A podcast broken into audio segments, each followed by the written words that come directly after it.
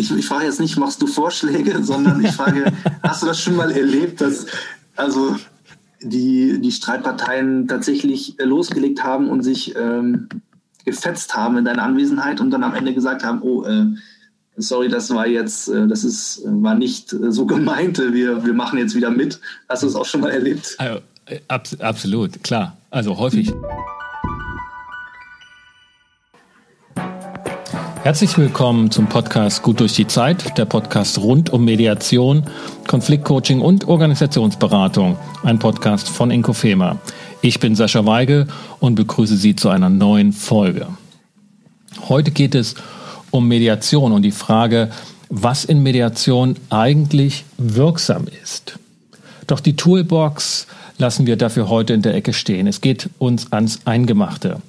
Die Frage, der ich heute mit meinem Gast nachgehen will, ist, was macht Mediation grundlegend wirksam? Sind es die mehr oder weniger ausgefeilten, wohlüberlegten und mit hohem Engagement, aber auch mit Gelassenheit vorgebrachten Methoden und Tools der Mediatorinnen? Oder ist es schlicht die Anwesenheit als neutrale Vermittlungsperson im Konflikt von anderen Personen? Während Praktikerinnen verständlicherweise ihre konkreten Methoden betonen, betont mein Gast heute vor allem die Anwesenheit als neutrale Vermittlungsperson selbst. Es dürfte dabei nicht zu viel vorweggenommen sein, wenn ich sage, dass mein Gast als Soziologe Mediatorinnen selbstverständlich anders beschreibt in ihrer Tätigkeit, als diese sich selbst beschreiben würden oder auch beschreiben. Und auf diese Perspektive auf Mediatorinnen und deren Arbeit, die natürlich auch mich selbst betrifft, bin ich schon selbst ganz gespannt und froh, dass heute Dr. Justus Heck den Weg ins Podcaststudio gefunden hat. Justus Heck, der seit 2020 als wissenschaftlicher Mitarbeiter an der Universität in Bielefeld aktiv ist und dort bereits vorher ein Dissertationsprojekt durchgeführt hat zum Thema und eben die Rolle von Dritten in der Konfliktvermittlung beleuchtete, beschäftigt sich schon seit Jahren mit den, mit den Rollen und Aufgaben von Dritten und den Wirkungsweisen, speziell von Vermittlungsperson. Hallo und herzlich willkommen, Justus Heck. Hallo Sascha, vielen Dank für die Einladung. Justus, bevor wir loslegen, will ich noch kurz ein Wort äh, zu mir selbst sagen, weil ich ja als Praktiker von Mediation einerseits tätig bin und andererseits auch als Hochschuldozent und wissenschaftlich agierender Fachaufträgen ja auch in dieser theoretisierenden Rolle bin, der versucht, Mediation von außen zu betrachten. Aber du hast heute eindeutig den Vorteil als Externer, sich zur Mediation hier zu äußern und uns sozusagen diese externe Sicht beizubringen, so dass ich heute vor allen Dingen in die Rolle gehen möchte, ähm, meine praktischen Erfahrungen sozusagen einzubringen und die Beobachtungen, die du gemacht hast und Schlussfolgerungen da ein bisschen auf die Probe zu stellen ähm, und steht deshalb natürlich auch gerne Rede und Antwort für die Praxis von Mediation. Ist das so okay für dich? Ja, klar, lass uns das so machen. Ja, dann lass uns doch loslegen. Und Justus, zunächst, weil das natürlich für mich eine, eine interessante Frage ist und ich hoffe, dass sie für dich als Wissenschaftler nicht zu nahe geht. Wie bist denn du zu dem Thema gekommen? Konfliktmanagement und Mediation? Ja, also ich glaube, grundsätzlich ähm, teile ich das Interesse an der Frage. Es ist immer tatsächlich, also es kann sehr überraschend sein, wie Wissenschaftlerinnen und Wissenschaftler an ihre Themen äh, kommen. Und äh, häufig habe ich auch Informationen darüber bekommen, wie Mediatorinnen und Mediatoren zu ihrer zu, zur Mediation gekommen sind, ähm, nämlich auf praktischem Wege. Also als Praktizierende haben sie oft schon mit Konflikten im Beruf zu tun gehabt, zum Beispiel als Anwälte, zum Beispiel als äh, Therapeuten oder auch im Privaten. Ähm, das führe ich jetzt nicht näher aus, das weiß jeder, was damit gemeint sein mhm. könnte, aber das trifft für mich nicht zu, äh, sondern ähm, ich habe praktisch das Thema an der Uni kennengelernt, also auf theoretischem äh, Wege. Und genauer war das in einer Diskussion, in einem Gespräch mit einem Freund, der einen Master gemacht hatte in Mediation. Und ähm, ja, mir kamen die Themen doch da irgendwie bekannt vor. Ähm, also Dritte, Streit, ähm, Streitbeendigung, das hatte ich doch mal, da hatte ich doch mal was gelesen. Ähm, und so sind wir in die Diskussion eingestiegen und am Ende des Gesprächs äh, standen viele Fragen, sage ich mal, und ich hatte das Gefühl, dass man da soziologisch irgendwie etwas draus machen kann. Und dann habe ich erstmal eine Hausarbeit geschrieben dazu und das ist jetzt ungefähr zehn Jahre her. Ja, und seitdem hat sich das auch nicht mehr losgelassen. Ähm, ich, ich meine, als Soziologe ist ja ohnehin äh, das Soziale, ne, das, ähm, das was Interessantes und, und es gibt wenig Sozialeres als äh, Konflikte und ähm, Streit, ähm, Auseinandersetzung, in denen wir unser Zusammenleben halt nicht nur auf die Probe stellen, sondern eben auch austarieren.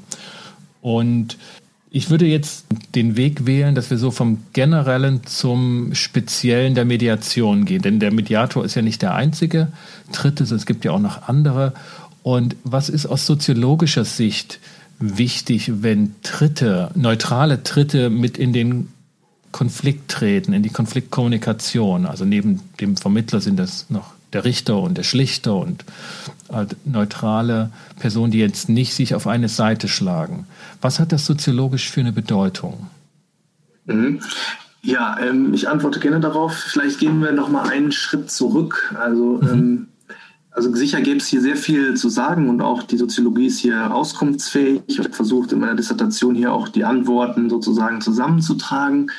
Ähm, allgemein, du hast das im Grunde schon gemacht, ähm, allgemein kann man zu dritten im Streit ähm, sagen, dass wenn, wenn Konflikte entstehen, dass sich das Dritte auch entstehen. Also wo, wo Konflikte sind, entstehen Dritte. Äh, und mhm. die Dritte können sich dann irgendwie zum Streit stellen und diese sich positionieren kann ganz unterschiedlich ausfallen.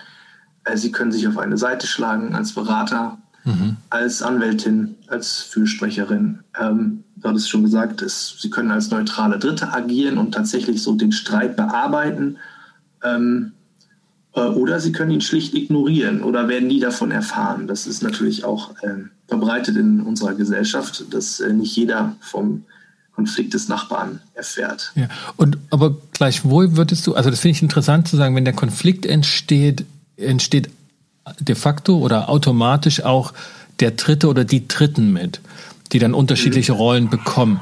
Ist das, mhm. ist das zwangsläufig so? Also das Dritte entstehen? Auch wenn sie Ignoranten sind, sagen wir mal so?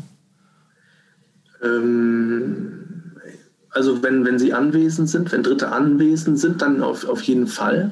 Ähm, in der modernen Gesellschaft kann es sein, dass man mit seinem Streit in der Familie allein bleibt, dass es da keine Dritten gibt, aber dann gibt es natürlich die unmittelbar Betroffenen, die man mhm. als Dritte ähm, bezeichnen kann. Also wenn das Paar streitet, leidet ähm, das Kind, ähm, könnte man sagen, und das wird dann zum ähm, heulenden Dritten, wenn man so will, und nicht zum lachenden Dritten. Mhm. Ähm, und andere ignorieren das ähm, oder erfahren nie was davon. Das wäre so eine Konstellation. Ähm, grundsätzlich kann man, glaube ich, sagen, wenn Dritte da sind, in Reichweite sind, davon erfahren oder wenn man ihnen es eben vorträgt, dann macht das natürlich einen Unterschied, ob man jetzt den Streit vor diesen Dritten thematisiert, in ihrer Anwesenheit äh, Im Gegensatz zu dem Fall, dass man einfach irgendwie zu Hause ist oder auf der Straße unbeobachtet und ähm, sich dem Streit hingibt. Mhm. Also, also ich, ich musste so dran denken jetzt, dass auch wenn Dritte nicht Kenntnis nehmen von dem Konflikt, ähm, nehmen wir einen Familienkonflikt und Oma, Opa ähm, kommen zum Wochenende zu Besuch und nehmen das nicht wahr, was unter der Woche geschehen ist oder auch die Nachbarn. Mhm. Das macht schon was aus für die Beteiligten, ne? weil sie sich fragen, was würden die dazu sagen, wenn sie es wüssten? Oder warum sehen die es nicht? Also insoweit, glaube ich, haben Dritte tatsächlich psychologisch eine Wirkung für die, äh, für die Beteiligten oder Betroffenen von Konflikten. Ich war mir jetzt nicht sicher, sozusagen, wie, wenn ich das so sagen darf, ihr in der Soziologie ähm, derartige Personen, die da sind, aber nicht in die Kommunikation selbst treten, ähm, ob die sozusagen als Dritte behandelt werden und ob die schon einen Effekt haben, der beobachtbar ist von außen auf die Konfliktkommunikation. Ja, auf jeden Fall. Ich, ich glaube, du hast jetzt praktisch in psychologischen Vokabeln ähm, mhm. das noch ein bisschen ähm, ausgeschmückt, was, was ich gerade gesagt habe. Aber jedenfalls finde ich mich darin ähm, mhm. ziemlich wieder. Es macht einen Unterschied, ob man alleine streitet oder in Anwesenheit Dritter, die zunächst mal unbeteiligt sind. Das können Oma und Opa sein, das können Nachbarn sein, das können auch unbekannte Passanten ja. sein. Im, äh, auf der Straße oder im Zugwaggon. Ja, ja oder, oder eben auch ne, der potenzielle Richter, wenn wir nur ja, davon Befürchtungen haben, dass wir dann letztlich dann damit doch mal zu Gericht gehen, was könnten wir dann sagen? Vielleicht schärfen wir unsere Argumentation auch schon danach. Jetzt im unmittelbaren Zweierkonflikt, was kann ich das auch so wiederholen, wenn da jetzt ein Richter da stünde? Ja, ja. ja auf jeden Fall. Also ähm, wenn wir jetzt ähm, uns überlegen, äh, was passiert, wenn das ein neutraler Dritter ist, eine unparteiische äh, dritten Figur, die sich dann auch mit dem Streit irgendwie auseinandersetzt, wie der Richter, wie ein Vermittler oder wie ein Therapeut. Ähm, dann kann man sich natürlich überlegen, was hat das für Konsequenzen auf die Parteien? Was verändert sich eigentlich in, in dieser Situation? Verglichen immer mit dem Fall, man streitet alleine zu Hause. Mhm. Ähm, und da ist sicherlich äh, wichtig zu sagen, dass man sich, ja, wie du schon sagst, auf den Dritten, den man dann vor sich haben wird, auch einstellt. Du hast gesagt, man schärft die Argumentation. Ich würde mal ähm, das umformulieren und sagen, äh, man überlegt sich, mit welchen Punkten man den Dritten vielleicht überzeugen kann von seiner mhm. Seite. Also gerade beim Richter ist es ja so.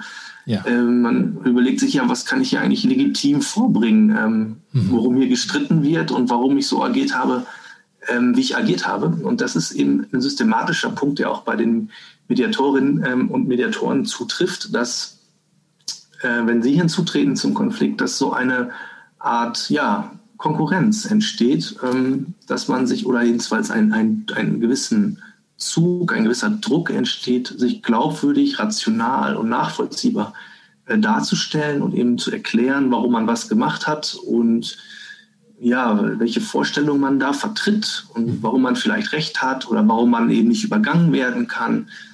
Ähm, genau, das, das, diese Situation ist dann neu. Ähm, mhm. Die hatte man ja vorher nicht. Mhm. Und, und man, es gab niemanden zu überzeugen sozusagen oder zumindest für seine Sicht der Dinge zu werben. Mhm. Und also da sind wir ja schon bei, dem, bei den unterschiedlichen neutralen Tritten. Wenn wir also den neutralen Dritten nehmen, nehmen der richtet, dann wissen wir als Konfliktparteien, der braucht jetzt nur das rechtlich Relevante. Und der entscheidet, weil er ja auch diese Entscheidungskompetenz hat, nur auf der Basis dessen, was für ihn und seinen rechtlichen Maßstab wichtig ist. Also bringe ich meine Argumentation entsprechend vor, weil ich ihn ja überzeugen will. Und das habe ich jetzt so anklingen gehört, dass das ganz ähnlich ist bei Mediatoren, obwohl die halt sagen und auch dazu stehen, ne, dass sie nichts entscheiden, was inhaltlich den Konflikt betrifft. Du meinst, gibt mhm. es auch dieses buhlen oder überzeugen wollen dieses Dritten, auch wenn er Mediator ist oder Mediatorin? Ja, ich, ich denke schon, das ist eben, das ist, würde ich sagen, der Effekt, dass man unbekannten Dritten gegenüber, Unbeteiligten am Streit gegenüber eben eine rationalisierte, eine geschönte Version eigentlich seines eigenen Streitverhaltens dann ähm, äh, präsentiert und sich natürlich auch in der Anwesenheit des Dritten äh, viel kooperativer verhält, als ähm, schon in der Vergangenheit man mal sozusagen sich verhalten hat. Ähm, in der Situation mit den Dritten gelten nämlich die üblichen Umgangsformen äh, wieder, nämlich zum mhm. Beispiel einander ausreden zu lassen. Bei äh, Gerichtsverfahren ist das natürlich eine offene Konkurrenz, eine offene Überzeugungskonkurrenz mit juristischen Argumenten. In der äh, Mediation, in der Vermittlung ist das ähm, viel weniger der Fall. Ähm, dort gilt es natürlich nicht, eine finale Entscheidung herbeizuführen. Also der Vermittler als Dritter ist kein entscheidender Dritter, der entscheidet den Streit nicht. Aber er ist natürlich schon jemand, ähm, vor dem man nicht blöd darstellen, äh, mhm. dastehen möchte und den man irgendwie nachvollziehbar machen möchte, also warum man gehandelt hat, wie man gehandelt hat. Und man kann sich natürlich vorstellen, das könnte ein nützlicher Alliierter sein. Mhm. Vielleicht nicht im Hinblick auf den Gesamtkonflikt, aber vielleicht doch im Hinblick auf gewisse Unterpunkte. Es könnte jemand sein, ähm, der der anderen Sache endlich mal erklärt, äh, warum sie falsch liegt. Das ist ja manchmal auch die Hoffnung. Ähm, und selbst wenn man diese Hoffnung nicht hat, dass der Dritte praktisch die wie ein Richter im Grunde genommen die eigene Konfliktversion stützt, dann ist es natürlich in der Mediation, aber auch im Gericht ratsam, sozusagen irgendwie mitzumachen und den Dritten nicht gegen sich aufzubringen. Ja? Mhm. Und daraus folgt im Grunde genommen, dass man das Anliegen hier der Mediation und die Anwesenheit der Mediatorin oder des Mediators zunächst mal ernst nimmt, sich darauf einstellt, im eigenen Verhalten in Rechnung stellt.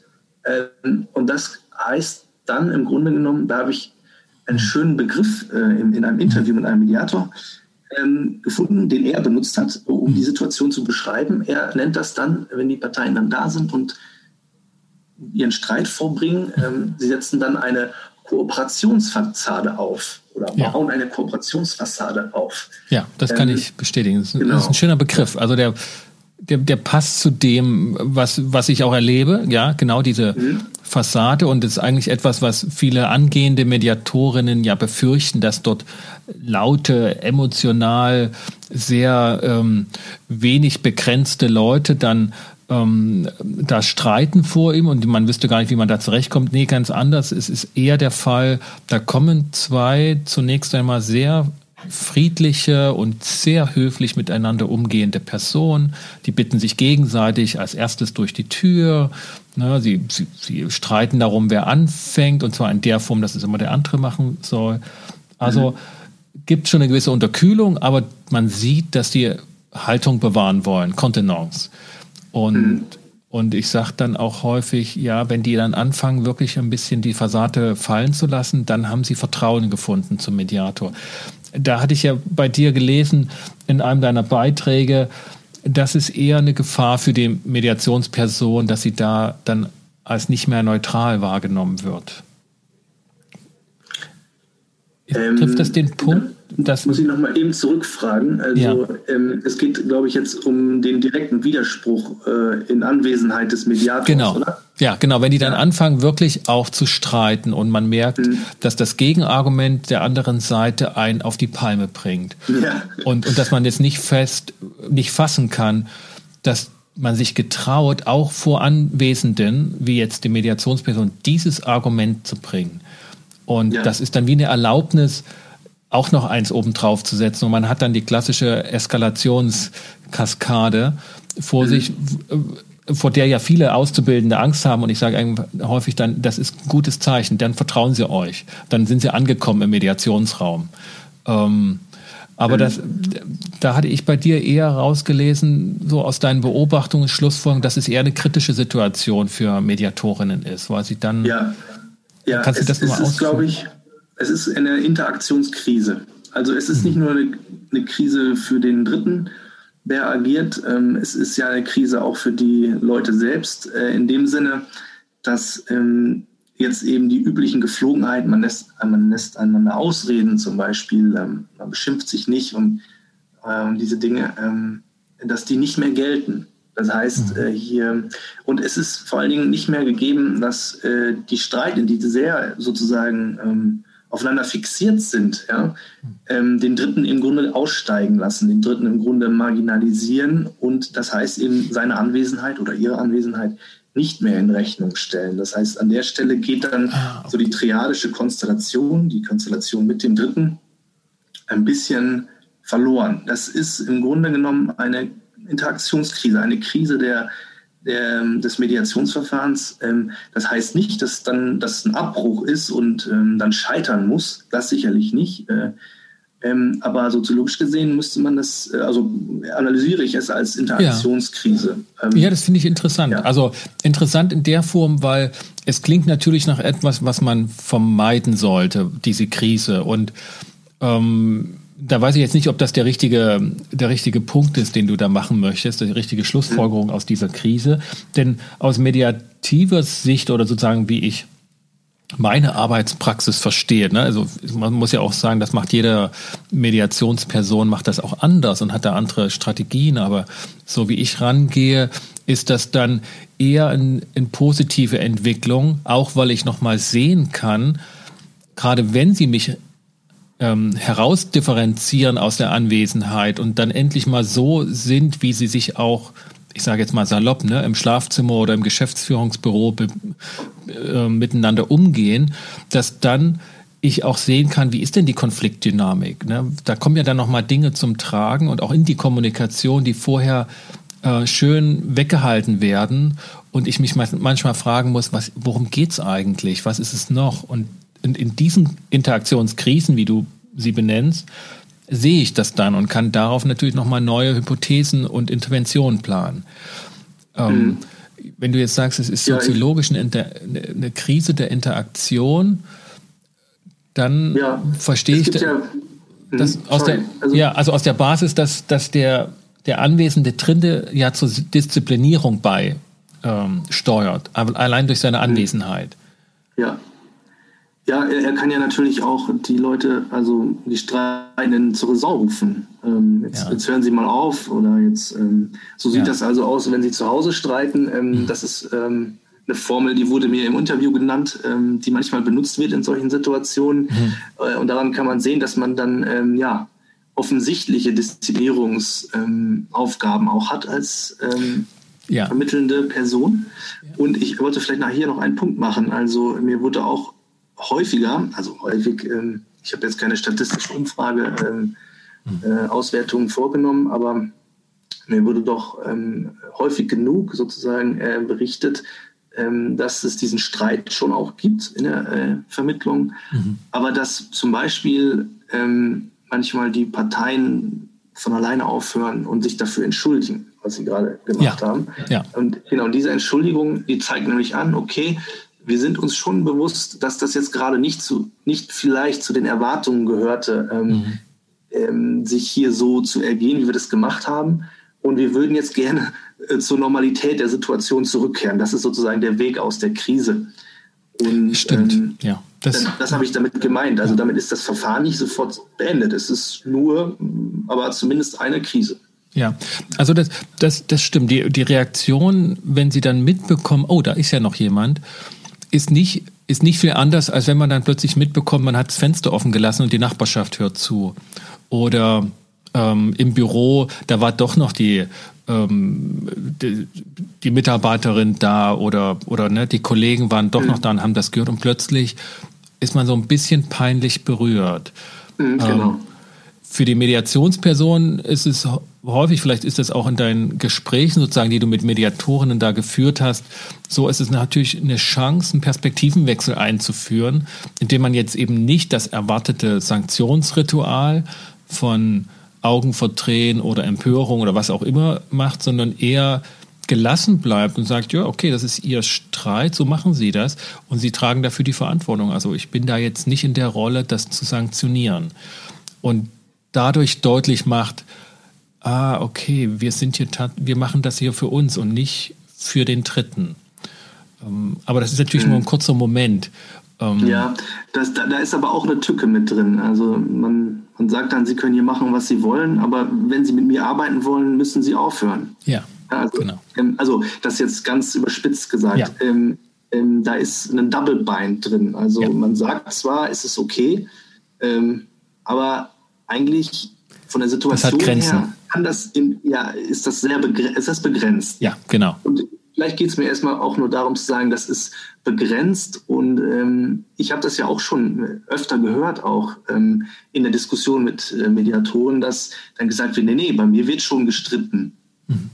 Ähm, aber am Ende kommt dann doch raus, äh, dass es Wege aus dieser Krise geben muss. Und äh, bei so Aussagen wie das, wie du es gerade gesagt hast, ähm, da würde ich dann sozusagen spitzfindig hingehen und sagen, na ja, also man äh, konfrontiert die Leute dann doch mit, sein, mit äh, deiner oder mit, mit der Anwesenheit ähm, äh, jemand, äh, desjenigen, der noch da ist, also als Vermittler äh, sozusagen bestellt wurde. Mhm. Und ähm, das ist sozusagen dann die Erinnerung daran, dass äh, ja es vielleicht äh, zu den Erwartungen gehört, ähm, diese Anwesenheit auch in Rechnung zu stellen oder eben das zu tun, ähm, was sozusagen ähm, von der Mediation, also vom Verfahren aus her geboten ist und also ähm, sozusagen unmittelbare, heftige Streitkommunikation kann es ja nicht sein, weil das ist ja die Situation, die hatte man ja zu Hause. Also, ja, genau. Das, ähm, also diese, diese Doppeldeutigkeit und auch diese Unklarheit in der Situation ist auf jeden Fall eine Methode auch, ne? dass man, dass man sich zwar als Mediator in der Selbstbeschreibung so sieht, ich bin nur Zeuge dieser Vereinbarung, sich kooperativ zu einigen und unterstütze das, aber ähm, weise sie gerne auch darauf hin, dass sie sich vereinbart hatten, ausreden zu lassen, zuzuhören etc. Mhm. Und man das letztlich immer abschiebt auf die Konfliktparteien, dass sie in die, äh, eigenverantwortlich agieren. Aber es ist nicht zu leugnen, wenn ich das so hart sagen kann, das, was du ja. beobachtest. Wir stehen schon auch, vielleicht auch nur subjektiv in der Wahrnehmung der Beteiligten, aber wir stehen schon auch für so eine Art ähm, Gefahrenabwehr, Gesprächsordnung, äh, symbolisch auch als äh, Regula Regulator für, für gute Kommunikation und mhm. können uns da nicht frei machen, dass wir dann schon eine Autorität haben, indem wir sie zugeschrieben bekommen. Also wir können das zwar immer wieder so ein bisschen ähm, umdeuten, dass das halt in der Verantwortlichkeit der Parteien liegt, die sind ja, ja nur ganz freiwillig da, aber nein, die Anwesenheit des, von uns als Dritten hat schon diese sozialisierende, disziplinierende Wirkung. Ja, also das, das denke ich auch, das ähm, analysiere ich auch in, in ähnlicher Form. Ähm, was du jetzt noch hinzugefügt hast, ist natürlich die starke Betonung ähm, in der Mediation, dass die Parteien möglichst viel Verantwortung für das übernehmen äh, können, was, was geschieht. Und ich denke, das ist sicherlich nicht ganz richtig. Also ähm, wenn, war das mhm. im Grunde gesagt, man hat da die Verfahrenshoheit oder die Verfahrensleitung ähm, hat man schon inne und es gibt natürlich unterschiedliche Arten, das auszufüllen, aber äh, man, man kann sich irgendwie nicht mehr unsichtbar und, und unanwesend machen, wenn man einmal da ist, beziehungsweise wenn die Parteien einmal da mhm. sind. Ja, ja, also ähm, da, da, ist, da ist viel Idealismus auch drin, ne? dass wir da möglichst neutral sein sollen, aber eben doch kein Neutrum. Wir wollen ja schon einen Unterschied machen. Und den Unterschied machen wir nicht nur, indem wir Gesprächsmethoden ähm, beisteuern, die die anderen Parteien nicht wissen, äh, sondern es ist schon auch, das, das finde ich ja auch interessant an, an deiner Forschung und war da auch von Anfang an äh, sehr interessiert dran und, und, und schon begeistert, weil dieser Effekt ja das deutlichste ist. Wir sind als Dritte halt anwesend. Und ich kann das von mir auch selbst sagen, in Anwesenheit von Dritten streite ich mich anders, als wenn der nicht da ist. Mhm. Das ist also ja. in allen genau. Konflikten und, so. Genau, und das ist, um, um sozusagen auch vielleicht ähm, die Einleitung jetzt und das mhm. Thema des Podcasts jetzt nochmal aufzunehmen, ähm, des heutigen, äh, der heutigen Folge. Ähm, das hat eben was mit Anwesenheit zu tun und ist sozusagen dann nicht direkt abhängig, äh, wie man genau diese Verfahrensleitung ausführt und welche Methoden man äh, mhm. benutzt. Ja? Mhm.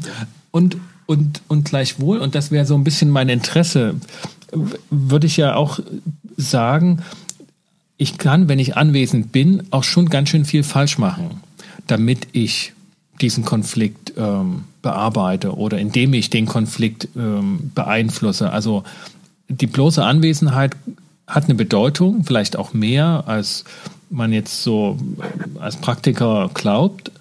Aber ich kann ja schon mit dem, was ich dann tue, wenn ich anwesend bin, sehr unterschiedlich wirken.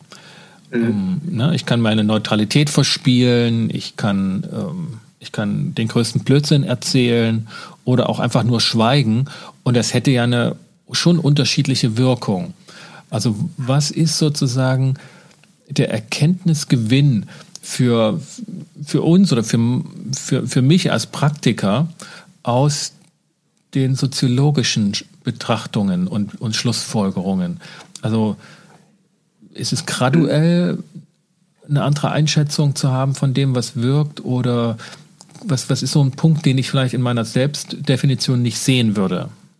Mhm. Ja, ähm, da, da, muss ich jetzt ein bisschen sortieren. Also das Neutralität war ja auch noch als ähm, mhm. Stichwort gefallen. Da wollte ich auch ganz kurz noch was zu sagen. Also ähm, dass, es, dass die Anwesenheit wichtig ist, heißt nicht, dass man sich alles rausnehmen kann als äh, vermittelnde Person. Das ist schon richtig. Ähm, also eine Verhaltensmaxime gibt es ganz sicher, nämlich die der Neutralität oder äh, wie man in der Mediationsszene sagt, die, die der Allparteilichkeit. Ähm, ich komme analytisch mit dem, mit dem Begriff der Neutralität aus.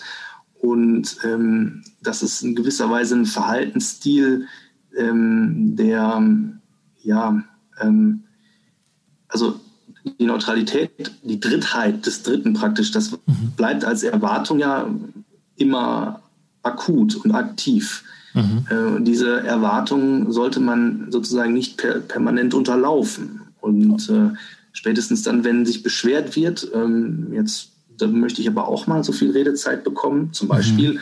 oder wenn, wenn man andere Zeichen der Nervosität äh, irgendwie feststellt, dann ist es sicherlich ratsam, in der, in der Situation etwas zu tun. Ähm, okay, also das würde, das würde heißen, dass die, dass die Anwesenheit selbst nicht das Wirksame ist, sondern die Erwartungshaltung bei den Konfliktparteien, die das mit sich bringt, nämlich der ist neutral. Und, und darauf achte ich jetzt auch. Mhm. Ja, das kann also man natürlich verspielen. Als, okay, ja. Genau, der hat sich ja als ähm, neutral oder als allparteilich, ähm, als für beide Seiten da seiend und unentschieden seiend eingeführt. Mhm. Kann man einfach neutral zu sagen oder unparteiisch, ist eigentlich egal an der Stelle.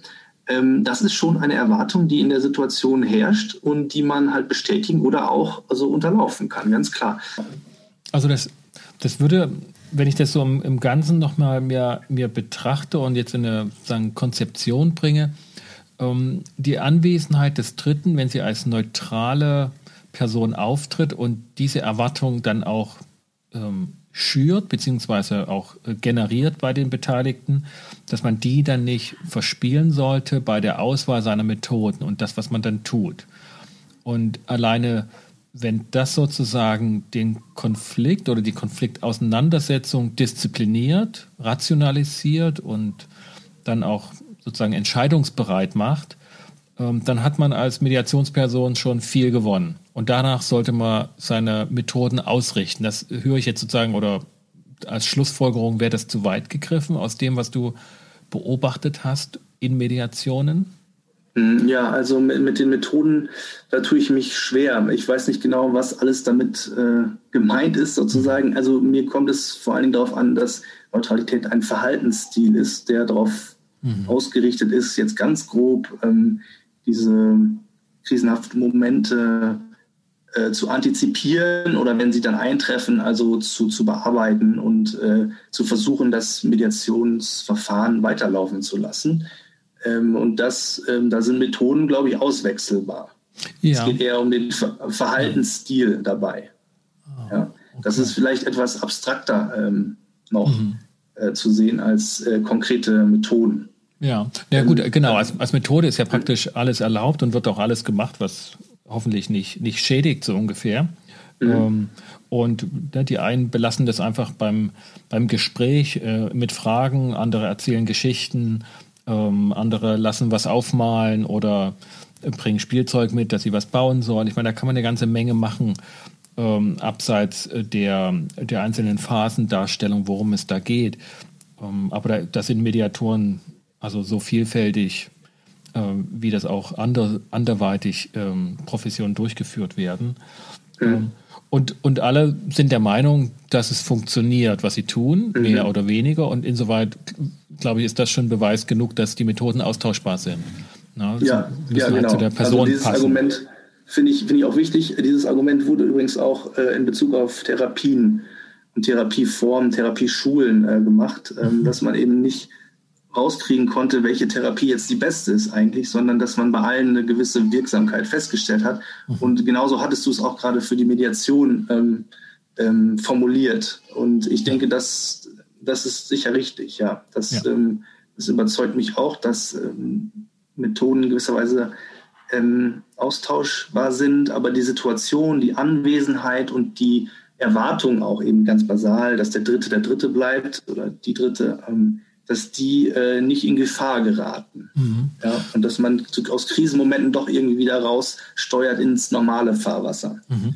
Wenn, ähm, wenn du dir das, also wenn wir das mal so nehmen als Beobachtung, dass die austauschbar sind und wir uns anschauen, dass sich Mediatorinnen doch zum Großteil eben ähm, um Mediationsmethoden ähm, kommunizieren, also manchmal streiten, aber eben auch austauschen und dass das auch die Fachzeitschriften äh, beherrscht, die Frage, welche Methode, wie und da ist dort was Neues entwickelt worden und das. Also, dass das so einen hohen Stellenwert bekommt. Was hat das für eine Funktion für uns aus deiner Fremdbeobachtungsperspektive? Hm. Ja, ja, das, das ist, äh, ich glaube, erstmal richtig beobachtet, ähm, dass viel gestritten wird über Methodenfragen, also sehr spezielle Methodenfragen ja auch. Also darf man Vorschläge machen, darf man keine Vorschläge machen, äh, ja. zum Beispiel. Und von außen betrachtet. Da hast du gleich den, den, den, den, härtesten Fall genommen. da, da ja, gehen genau. wir doch weiter drauf ein. Ja, ähm, also von außen betrachtet sieht das. Ähm, ja, ist, ist, ist das gar nicht der wesentliche Punkt. Also jetzt vor allen Dingen aus der soziologischen Perspektive, aus der Perspektive, die jetzt auf die Situation schaut, auf das Geschehen praktisch, äh, wenn man kommuniziert in so einer Dreierkonstellation, ähm, ist das nicht unbedingt das Wesentliche, ob jetzt ein Vorschlag irgendwann kommt äh, äh, oder nicht und wie Vorschläge irgendwie generiert werden. Das kann man natürlich auch empirisch nachzeichnen, wie das passiert, also wie es zu Vorschlägen kommt. Ähm, aber Genau, ich würde sagen, wenn man, wenn man so hitzig diskutiert, übersieht man wesentliche Punkte und damit auch im Grunde genommen Gemeinsamkeiten, äh, die man, die alle unterschreiben äh, könnten. Mhm. Und welche, du hattest jetzt aber gefragt, welche Funktion das hat.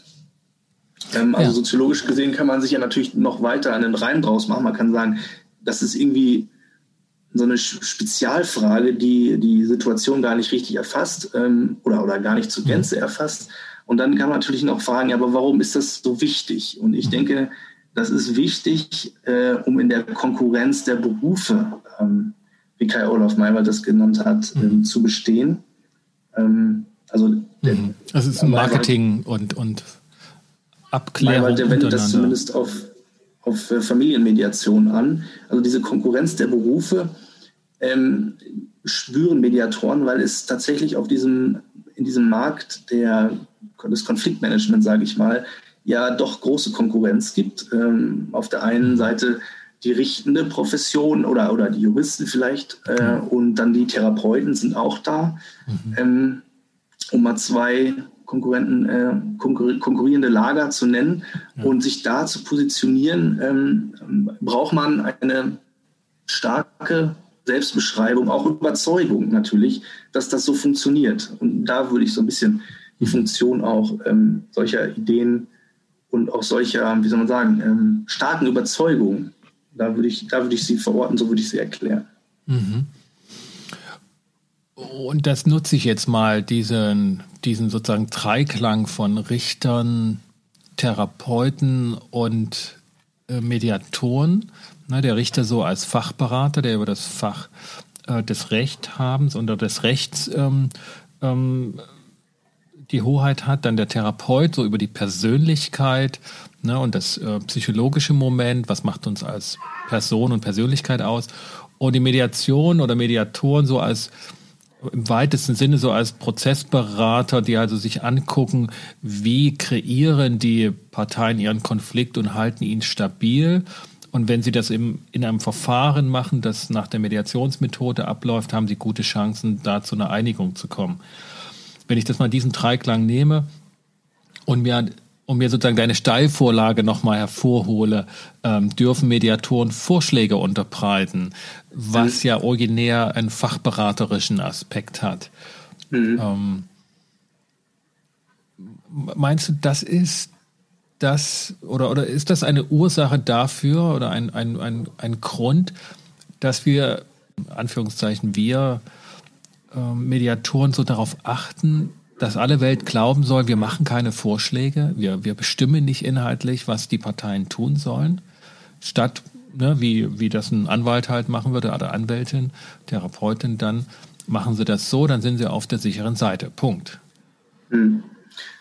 Ja, das ist sicherlich ein Selling Point, ähm, dass, dass man in Aussicht stellt, dass man dabei hilft, dass Leute sich selbst helfen.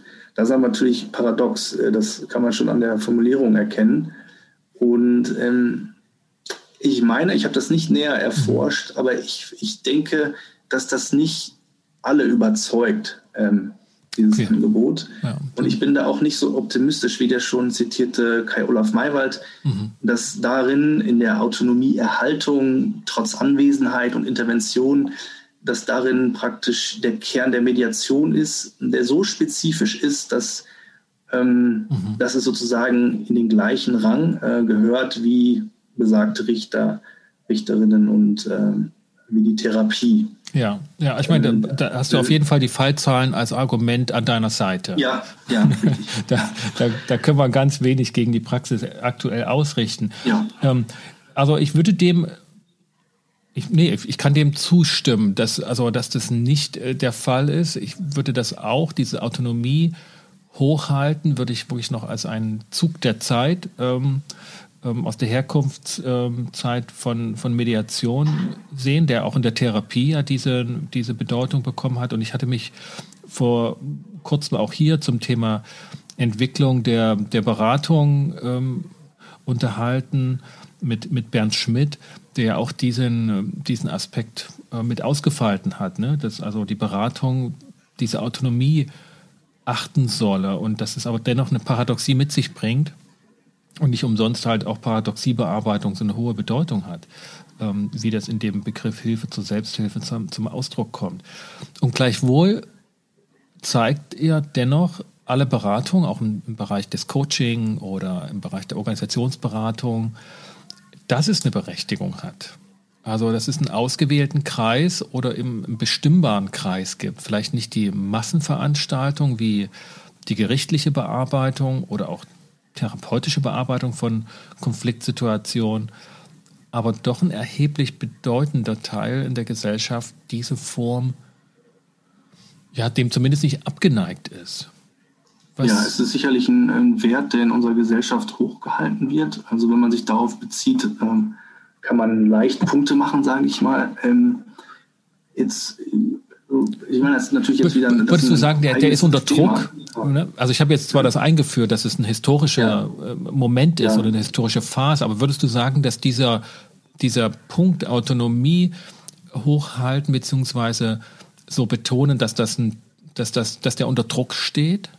Äh, also zunächst mal teile ich die Einschätzung, dass da hat auch, Kai Olaf Maywald, der besagte, äh, darüber geschrieben, dass natürlich die Mediations Szene ähm, Wurzeln auch als ähm, politische Bewegung und als Kritik an der Justiz zu verstehen äh, ist und da auch die Wurzeln hat. Und ähm, ein wichtiger Punkt war halt diese Fremdbestimmung durch den Richter oder durch die Richterschaft. Und dagegen wollte man sich ja wenden. Insofern ist das sicherlich, gibt es da einen historischen, historischen Zusammenhang. Aber Partizipation ist natürlich auch jenseits sozusagen der Mediation und der Konfliktbearbeitung im Recht ähm, ein, ein Wert in unserer Gesellschaft. Ähm, mhm. Das ist jetzt aber nicht, nicht genau das, was du äh, jetzt erfragen wolltest. Könntest du vielleicht nochmal deine Frage ja. wiederholen? Also also ne, die, die Frage sozusagen, wenn wir das so verorten, dass es ähm, ein, ein, Punkt aus der Gegenbewegung, aus der kulturellen Gegenbewegung ist, also mhm. Autonomie hochhalten, auch in der humanistischen Psychologie, als gegen das Establishment, gegen das System, äh, gegen kulturell aus der Nische kommend und in den letzten ne, 40, 30 Jahren halt doch zum kulturell dominanten Aspekt geworden ist. Da wäre ich so ein bisschen bei den Thesen von Andreas Reckwitz. Und wenn man das so historisch einordnet, bestünde die, die Möglichkeit, dass es, ein, dass es eine Phase ist, die, die ihr Ende finden wird oder eben aktuell findet ohne dass Autonomie damit abgeschafft wird, sondern einfach nicht mehr diesen dominanten äh, Betonung in der, in der Kommunikation bekommt. Und ob du das so siehst, also siehst du Anzeichen dafür, dass dieser Aspekt, der so in den 70er, 80er Jahren bedeutsam geworden ist, dass der heute zurückgeht und nicht mehr diese, diese Kraft entfaltet wie noch ähm, in diesen Zeiten damals? Also da kann ich eigentlich nichts zu sagen. Da muss ich mich jetzt leider äh, zurückziehen. Das, das äh, müsste Gegenstand von Forschung sein, die ich nicht gut kenne. Und ähm, mhm. da, da, bin ich einfach überfragt. Da, tut mir leid, da kann ich nichts mhm. zu sagen. Ja. Ich, ich habe das gerade so da, da wiedergegeben, dass natürlich das Werte sind, Partizipation, Autonomie, die im Moment ähm, doch unterschrieben werden ähm, und mit denen man Punkte machen kann, so hatte ich das äh, genannt. Ähm, man muss natürlich sehen, dass äh, wenn man jemanden von außen ruft, der sich mit dem Streit beschäftigen soll, den man hat, also sei es in Organisationen, sei es in der Familie, ähm, dass natürlich da irgendwann die Frage auch auftaucht, äh, was macht der eigentlich? Ähm, und für einen Unterschied jetzt für den Streit und ähm, jetzt für die Organisationsberater würde ich auch sagen, also die kommen natürlich auch als unbekannte Dritte oder als unbekannte Unbeteiligte so in so Streitsituationen mhm. hinein und haben da natürlich den Effekt, den wir vorhin jetzt anhand der Mediation äh, besprochen haben. Ähm, und da stellt sich dann gar nicht so die Frage, wie autonom war das mhm. jetzt eigentlich? Ähm, wobei aber klar ist, dass natürlich Leute von außen in einer Organisation zum Beispiel kein Entscheidungsrecht haben. Mhm. Also keine Richter sein können überhaupt. Ja. ja. Ähm, ja. Sie können Argumentationshilfen sein. Also wenn ich jetzt mal die Zeit vor der Mediation nehme, ne? also dass das halt Teamentwickler waren, Führungskräfteentwickler, Coaches für Teams und Arbeitsgruppen, dass die dann halt in ihren Workshops und Trainings dann einfach mit Konflikten konfrontiert waren mhm. und damit zurechtkommen mussten und auch konnten. Ähm, und dann waren sie dort halt schon ähm, Dritte, möglichst neutral ähm, und haben diese Funktion übernommen. Und mittlerweile sagt man sich, okay, nee, wir haben Konflikte und ja, wenn wir davon jetzt jemanden speziellen benötigen, dann nehmen wir schon auch die, die sich als Konfliktvermittler verstehen und machen das nicht mhm. im Rahmen der Teamentwicklung weg. Ich habe da aber gegenteilige ähm, Einsicht mhm. bekommen. Also ich habe mhm. tatsächlich auch mit einem Kollegen, Christoph Gesigora, ähm, äh, Telefoninterviews gemacht mit Organisationsmediatoren und dabei mhm. festgestellt, dass die nicht häufig als Mediatoren gerufen werden, sondern eher als Organisationsentwickler, als Berater, mhm. eben gerade nicht, wie du es wie formuliert hast, als mhm. Konfliktmanager in gewisser Weise, sondern eher als ähm, jemand, der nicht gleich seine Konfliktkompetenz praktisch zur Schau stellt und sich dann auch nicht als neutralen Dritten äh, von Anfang an einführt, sondern jemand, ähm, der so generelle Expertise hat, aber im Zweifel halt das genau machen kann also okay. Streit bearbeiten. Ja. Weil das natürlich häufig das auch mit Teil des Problems dann ist, wenn man von außen äh, gerufen wird in einer Organisation. Ah, okay. Also und, und auch in diesen in diesem äh, Zuruf, in diesem Auftrag von vornherein klar war, es geht schon darum, auch heikle, schwierige Gesprächssituationen zu meistern. Ähm, äh, vielleicht schlägt mir da meine ähm, Praxis sozusagen ein Schnippchen und ich äh, generalisiere das, äh, dass sozusagen meine Wahrnehmung überhaupt nicht ähm, verallgemeinerungsfähig ist, die, die ich eher beschreiben würde mit, ja, mittlerweile sind Organisationen bereit und auch willens, sich zuzugestehen, auch öffentlich, wir haben da Konflikte und die wollen wir bearbeiten und deshalb holen wir Mediationspersonen äh, die nämlich genau dafür da sind und nicht mehr eine Teamentwicklung oder ein Kommunikationstraining. Und das, was du beschrieben hast aus den Interviews mhm. mit Organisationsberatern, doch, das ist schon noch gängige Praxis, vielleicht sogar auch wirklich mehrheitlich. Die werden eher angefragt so auf niederschwellige Konfliktbearbeitungsthemen wie eben Kommunikationstraining oder ja. Team, Teamcoaching. Genau. So. genau, genau, genau. Interessant, ja. okay. Mhm. Du hast es angesprochen, ich will das ähm, sozusagen nutzen als ähm, Zusammenfassung auch nochmal mit dir. Was ist denn die Leistung von Mediatorinnen? Was, wofür ne, werden sie bezahlt im weitesten äh, Sinne oder so auf den Punkt gebracht? Aus der Fremdbeobachtung heraus. Ne? In den Lehrbüchern für Mediation kann man da eine ganze Menge Punkte sehen. Aber was, was ist aus deiner Sicht die Leistung, die Mediatorinnen erbringen, wenn sie erfolgreich sind? Also auf die Frage kann ich nicht so richtig antworten. Also diese Frage nach, was ist gute Mediation, was ist schlechte Mediation, was ist erfolgreiche, was ist unerfolgreiche Mediation, dazu ähm, kann ich nichts sagen. Ähm, und dazu sollte ich vielleicht gar nichts sagen, weil das praktisch diesen Raum, also diesen Bereich der, von dem, was ich aufgearbeitet habe, wissenschaftlich auch verlässt. Mhm. Ähm, was ich anbieten könnte, ist nochmal das hattest du vorhin schon gefragt und da war ich da nicht mehr drauf eingegangen, äh, was vielleicht der Mehrwert jetzt ist von soziologischer Betrachtung äh, für Leute, ähm, ja, die das für die Praxis vielleicht irgendwie nutzen wollen oder die, die sich weiterbilden wollen in dem Bereich. Mhm. Okay, du, dann frage, okay? ich, dann frage ich das nochmal, genau. Warum, warum sollten wir uns solche Beiträge durchlesen und hineindenken, die du und deine Kollegen verfasst, nachdem ihr uns beobachtet habt? Ja, genau. ähm, da, da, klingt sowas, nachdem ihr uns beobachtet habt. Ja, ähm, es ist schon nicht immer ein leichtes Verhältnis, was da jetzt sozusagen auch in deiner Formulierung ein bisschen anklingt, aber ähm, Du, ich bin da schmerzfrei, also ich, ich, ich freue mich ja, drauf. Ja, ja also ich, ich, ich fange mal äh, andersrum an. Also wenn ich mit ähm, praktizierenden Mediatorinnen und Mediatoren äh, geredet habe und auch diskutiert habe, vielleicht auch mal hitz, also hitzig mit, mit, mit Engagement gestritten habe, äh, stelle ich doch immer wieder fest, dass man ähm, so auf Punkte kommt wie ähm, was wir gerade mit den Vorschlägen besprochen haben. Ja, manchmal kommen doch Vorschläge und ja, es gibt ja eben doch Wege, Vorschläge einzubringen, zu soufflieren. Und ja, ich weiß schon, dass das verpönt ist. Ich, deswegen sage ich auch nicht, dass ich das mache, aber äh, natürlich stehe ich parat, wenn ich gefragt werde, so nach dem Motto. Ähm, und äh, also zu, das hat jetzt zum Beispiel sofort die Funktion, anderen äh, Praktikern zu zeigen, ja, so wie es in den Lehrbüchern steht, ist die Praxis vielleicht doch nicht. Mhm. Ähm, und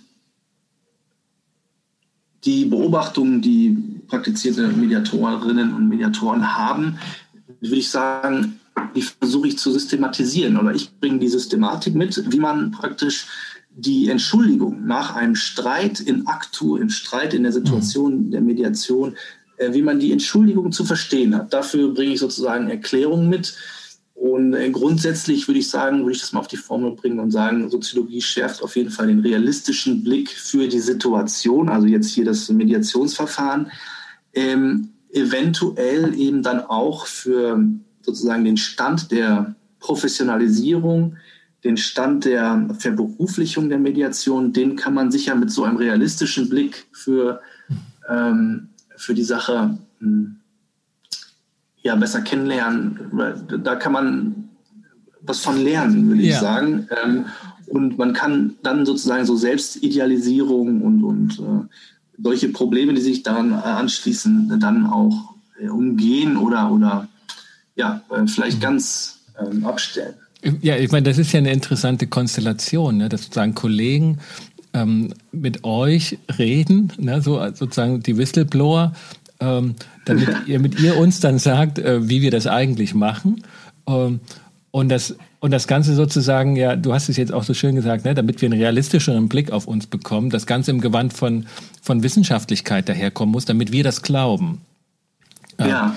Das finde ich, da sind viele interessante Schlussfolgerungen für unsere Mediatorinnen drin. So, ne? Also dass, dass dieser Effekt ähm, eintritt, weil wir uns untereinander da noch vielleicht aus dem Konkurrenzdruck, ähm, den du vor uns angesprochen hast, nicht gegenseitig die Taschen vollhauen, würde ich sagen, aber ja, wir müssen eine ganze Reihe Zaubertricks anwenden.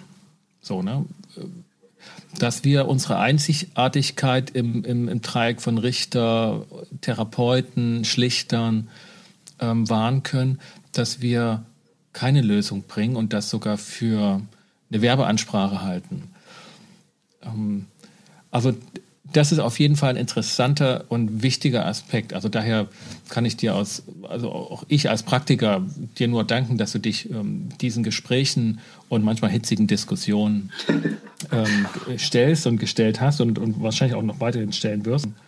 Doch, doch, ja. Und ich meine, man nimmt da ja natürlich auch viel daraus mit. Also das äh, kann ich ja an der Stelle auch sagen. Ich hatte das verschiedentlich ja anklingen lassen, ähm, woher ich so bestimmte Erkenntnisse habe. Mhm. Ähm, zum Beispiel die Sache mit der Entschuldigung. Ähm, das sind so Themen, die ich mehr oder minder regelmäßig bespreche auch ähm, mhm. mit Mediatorinnen, wenn, wenn wieder solche Gespräche anstehen, wo ich auch mal was fragen kann sozusagen. Mhm. Ja. ja, ich könnte ja dich auch äh, mal fragen. Also gerne, gerne du. Ja, ähm, ich, ich frage jetzt nicht, machst du Vorschläge, sondern ich frage, hast du das schon mal erlebt, dass also die, die Streitparteien tatsächlich losgelegt haben und sich ähm, gefetzt haben in deiner Anwesenheit und dann am Ende gesagt haben, oh, äh, sorry, das war jetzt, äh, das ist, war nicht äh, so gemeint, wir, wir machen jetzt wieder mit. Hast du das auch schon mal erlebt? Also, äh, ab, absolut, klar. Also häufig. Also ich, ich ähm, nicht, dass ich mir jetzt daraus einen Spaß mache, aber ähm, ich kann schon lange sehr gelassen zuhören und mhm. ähm, ja, wie gesagt, finde das schon ein Vertrauensbeweis, wenn die Parteien sich dann in der Anwesenheit, und jetzt wäre ich ein bisschen pointiert, ne, eines, eines Juristen, ähm, dem sie ohnehin zuschreiben, so ein bisschen, ne, so Organ der Rechtspflege, da muss man sich schon ein bisschen benehmen, dass sie sich dann mal gehen lassen. Mhm. Ich ja, finde das, okay. ich das auch ein Wert der Arbeit. Also da Einblick zu bekommen, das, das haben nicht viele. Also das haben Therapeuten auf jeden Fall auch, Richter so haben sicherlich auch Einblicke in, in bestimmte Fälle so. Aber das ist schon ein besonderer Aspekt, weshalb diese Arbeit sehr viel Befriedigung gibt. So. Ja, ich würde dich, ich könnte dich jetzt also ad hoc analysieren als ein Mediator, der nicht äh, in Panik verfällt, wenn in seiner Anwesenheit ähm, gestritten wird. Und ich, ich glaube, so sollte man es auch halten, äh, in den Grenzen, die wir besprochen haben. Ja, also genau, das, das entspricht durchaus meiner Selbstbeschreibung, dass mir da wenig menschliches fremd ist und ich daraus auch meine, meine Arbeit ähm, glaube, gut zu machen. Also so, wenn ich, mal, wenn ich das so mal unter uns sagen darf. Ne?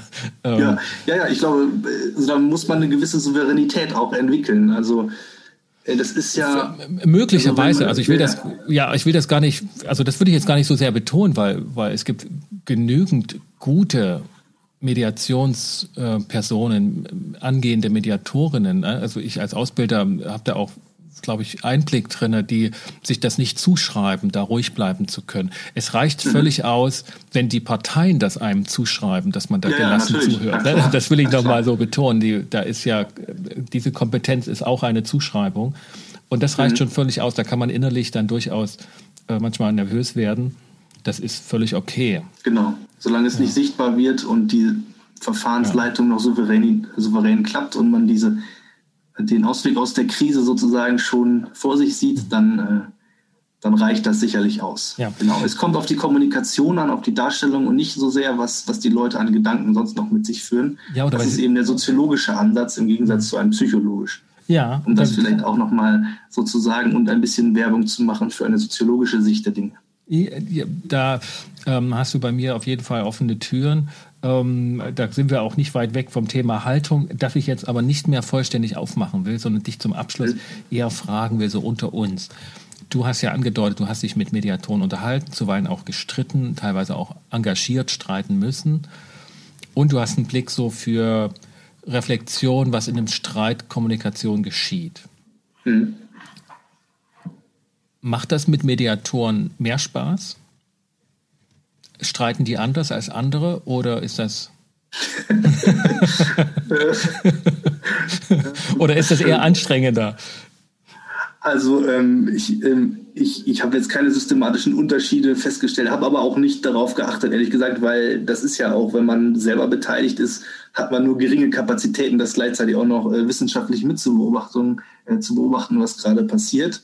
Ähm, ich muss aber sagen, ähm, dass ich ähm, schon das Gefühl habe, dass ähm, der Erkenntnisprozess, der jetzt ja viele Jahre auch ähm, ins Land gegangen ist, ähm, das hat mich schon viel Kraft gekostet. Und auch diese Gespräche, über die ich jetzt lache sozusagen und die jetzt so gut zitationsfähig praktisch mir über die Lippen gingen, das war nicht immer einfach. Ähm, und ich, hier und da war ich auch drauf und dran, einfach zu gehen. Ne? Äh, ja. Und ähm, ja, gut, dass ich das nicht gemacht habe. Ja, ja, auf, auf jeden Fall. Gut, dann in guter ähm, mediativer Praxis meine letzte Frage an dich. Was wünschst du dir von Mediatorinnen? Was brauchst du von denen als Wissenschaftler? Ja, ähm, gut, dass du es fragst. Also, was, was ich, was auch meine Kollegen am besten gebrauchen könnten, das wären tatsächlich ähm, Aufnahmen, Audioaufnahmen aus richtigen, echten Mediationssitzungen, sodass mhm. wir praktisch dabei sitzen oder das nachhören können, was da passiert ist. Mhm.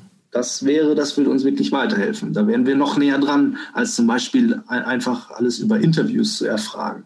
Ja, und damit ein bisschen gefiltert, ein bisschen über die Reflexionsschicht ähm, ja, ein bisschen ist gut. Gegeben. Also Interviews sind eigentlich okay. wirklich kein gutes, äh, kein gutes Erhebungsinstrument. Ja. Also okay. ja.